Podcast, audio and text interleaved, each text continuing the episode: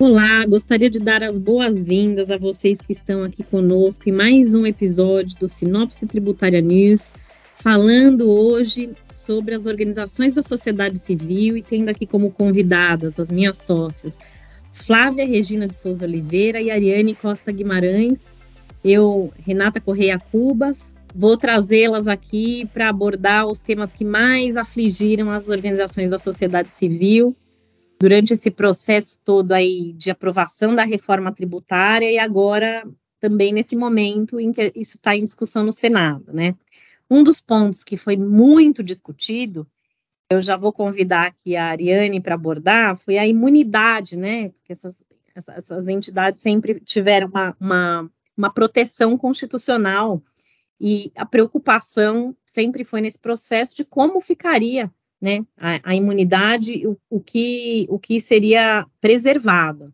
Ariane, como você vê aí as alterações no texto atual? Interessantíssima pergunta, porque essas questões de imunidade tributária sempre geraram muitas discussões e muito contencioso, né, inclusive com decisões bem recentes do Supremo Tribunal Federal. E essa foi uma preocupação que, inclusive, nós é, aqui atuamos no Congresso Nacional, especialmente na, na Câmara dos Deputados, para que houvesse uma harmonização de regras né, entre é, IBS e CBS e que houvesse o respeito à imunidade tributária, que já está prevista na Constituição Federal, né, no capítulo específico das garantias individuais e das proibições e das limitações ao poder de tributar. Então, o texto trouxe uma disciplina muito interessante, né, dizendo que IBS e CBS vão ter uh, os mesmos tratamentos quanto às imunidades, e também, claro, que uh, dispensando a aplicação do artigo 195, parágrafo 7, né, que é um dispositivo próprio para as contribuições. Então, nós sabemos que hoje os tratamentos de impostos e contribuições são diferentes, e agora com IBS e CBS, essa distinção já não existirá mais. Então, é um avanço muito significativo né, para as organizações e as entidades. Então, a, a gente vê com, com, com um olhar bastante positivo essa disciplina que veio agora. Muito obrigada, Ariane, aí, pelo, pelo seu esclarecimento. E uma das dúvidas que vem sempre, eu quero ouvir a Flávia a respeito, é de quais os requisitos né, que serão enfrentados. A gente sabe que hoje a gente tem aí as certificações da entidade, como o SEBAS. É, Flávia, como que você, como fica isso nessa nova, nesse novo texto aprovado? Bom, Renata, primeiro eu queria agradecer o convite por estar aqui uh, com você nesse podcast e com a Ariane também, claro, companheira aí da reforma tributária e das batalhas da reforma tributária para as organizações sem fins lucrativos. No que diz respeito à questão das certificações, o que, que disse né, já o, o texto legal da Constituição? De que para fins de IBS e CBS não vai ser necessária a certificação. Ah, então a gente a certificação de SEBAS deixa de valer, ela cai em desuso? Não, porque a CBS ela não, não engloba, não abrange as contribuições uh, patronais. Então, todas as contribuições patronais ainda vão continuar sendo regidas pela Lei Complementar 187 e as instituições que quiserem manter os seus benefícios tributários em relação às contribuições patronais vão ter que continuar cumprindo os requisitos para certificação mas para fins de CBS isso não será necessário mais. Então, isso é um avanço na legislação, isso é muito bom. E a gente comemorou muito uh, essa vitória para as organizações do terceiro setor como um todo. Boas notícias, né? Também com essa reforma, não só é, os pontos de desafios que a gente tem aí muitas vezes para administrar a burocracia. E um outro que também é objeto de muito questionamento, Flávia, eu vou pedir até para você é, esclarecer também, tanto quanto a certificação, são as doações, né? Porque a gente tem uma reforma que trabalhou aí os novos tributos, mas a gente tem um imposto sobre transmissão, causa mortes e doações e um, um, previsões aí novos tratamentos, né?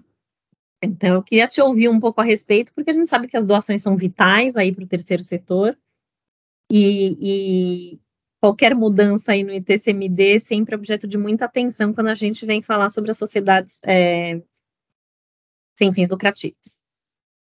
Bom, aqui a gente teve uma grande vitória também. É, essa é uma, uma pergunta gostosa de responder, porque quando veio a mudança do ITCMD, a reorganização aí do ITCMD, eu acho que essa é uma grande conquista. Ficou muito claro no texto proposto, que já foi aprovado pela Câmara, que não haverá incidência do ITCMD, né, do imposto sobre a parte de doações para as instituições sem fins lucrativos que atuam no interesse público e com relevância social.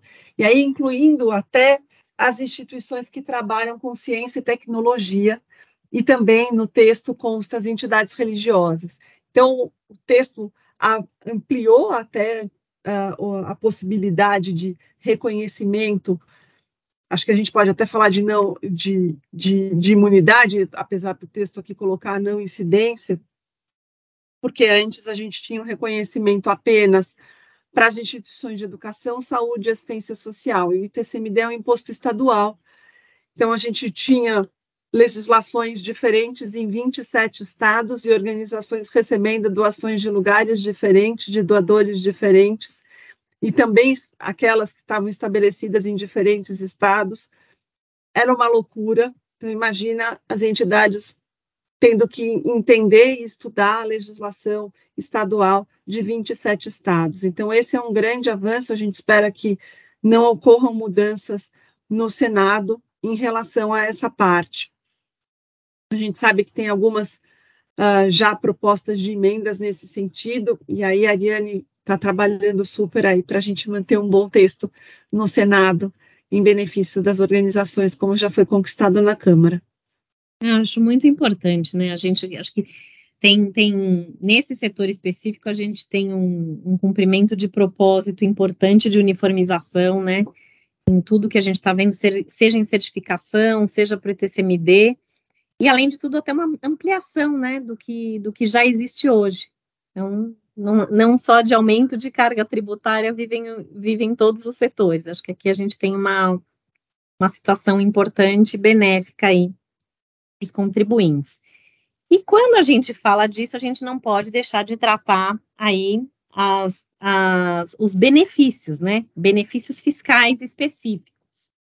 E aí, a respeito disso, eu gostaria de ouvir um pouco do, da Ariane sobre os impactos para o terceiro setor, como ela, como ela vê esses impactos com relação aos benefícios fiscais, como é que eles ficam, Ariane?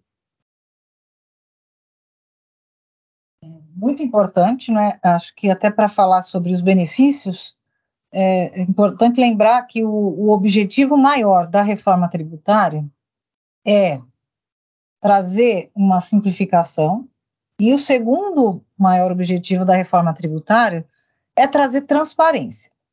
E hoje, né, as nossas autoridades, o governo, enxerga que os benefícios fiscais eles maculam a transparência tributária. Então, portanto, eles querem acabar com os benefícios fiscais. É, e, e, quando nós enxergamos essa consequência, né, com a reforma tributária, é, nós não identificamos aqui é, nenhuma previsão que permita, por exemplo, a manutenção de incentivos fiscais relacionados a projetos de natureza cultural, esportiva, né, são específicos, são nichos específicos do terceiro setor. É, e, e, por isso, né, nós, inclusive, estamos atuando no Senado para que haja essa possibilidade né, é, de manutenção desses incentivos e benefícios em relação a, a esses dois grupos, principalmente, né, o setor cultural e, e o setor esportivo, justamente para que essas atividades elas possam continuar a ser desenvolvidas sem esse custo adicional aqui, que é o custo tributário, que é muito alto. E também, de outro lado, é, tem uma, uma preocupação, porque alguns projetos né, que são uh, realizados aqui com, por exemplo, questão da nota fiscal paulista, né, que apoia uma série de organizações da sociedade civil, esses projetos eles também acabarão sendo eliminados, né? é, pelo menos eles não mais existirão no formato que hoje é, é, estão postos. Então, aqui também, em relação a, esses, a, essas formas aqui de eh, transferência de recursos públicos para esses projetos, também nós, inclusive, entendemos que é o caso de o Senado considerar ajustes aqui de redação, ou até mesmo incorporação de novos dispositivos para que o gestor público, não é, o prefeito, o governador, ele se sinta confortável de continuar né, é, implementando esses projetos de apoio aqui a determinados grupos aqui, determinadas organizações. Então é, é um ponto aqui de preocupação. E quando nós é, enxergamos né, a PEC como um todo, é, ela traz alguns uh, regimes tributários específicos, até mesmo redução de alíquotas, né, para algumas atividades, como atividades artísticas, algumas as atividades jornalísticas e também audiovisuais, e também tem é, um regime específico também previsto nas relações com a administração pública direta. E também, né, nós temos a previsão aqui de alguns setores, né, setores que estão ligados à nossa atividade aqui, né, qual a gente está falando, o terceiro setor, que são serviços de educação, serviços de saúde, também dispositivos médicos e de acessibilidade para pessoas com deficiência também serão uh, reduzidos aqui, né, o impacto tributário será reduzido com a, a alíquota de 40%, né, do, desses, desses tributos, também medicamentos, é, aqui cuidados básicos à saúde menstrual, que foi um grande avanço, né, até implementado aqui pela deputada Tabata Amaral, que passou a compor o grupo de trabalho, né, também ProUni continua, é, e, claro, aqui alguns outros medicamentos específicos. Então, é, claro, tem uma disciplina, tem uma consideração, mas ainda é, há alguns passos aqui a serem dados para que nós tenhamos aqui o resguardo de algumas atividades aqui no, no terceiro setor, que elas não tenham aqui um impacto tributário que possa impedir as atividades. É grande, né, esse trabalho feito nesse momento de transição em que realmente a gente faz um, um ajuste fino aí no texto para preservar essas situações, acho muito importante. E acho que a gente não poderia é, terminar sem abordar as, isenções, as isenções das organizações, né? Porque elas têm muitas, além da gente né, trata muito aí, da, tratou muito da imunidade, mas a gente sabe que a isenção tem um papel importante. Eu queria ouvir a Flávia aqui a respeito disso. Esse é um ponto importante também uh, no estabelecimento das regras do IBS e CBS.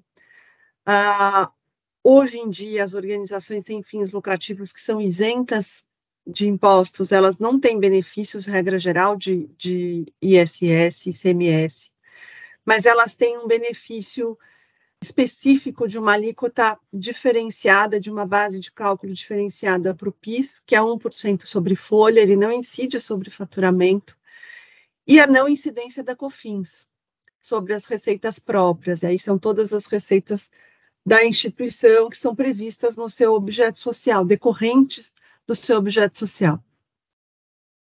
Esse benefício cai por terra, então a gente precisa estudar com detalhes o impacto da queda desse benefício tributário, a gente não consegue incluir numa lei complementar esse benefício, então a gente precisa de um mecanismo na PEC mesmo para viabilizar que as organizações que hoje são isentas né, nos termos da 9532, da, da, da Lei Federal do Imposto de Renda, uh, não sejam prejudicadas com a mudança do regime tributário e não passem a ter uma, uma tributação de algo que elas nunca tiveram, que é o caso do PIS e da COFINS.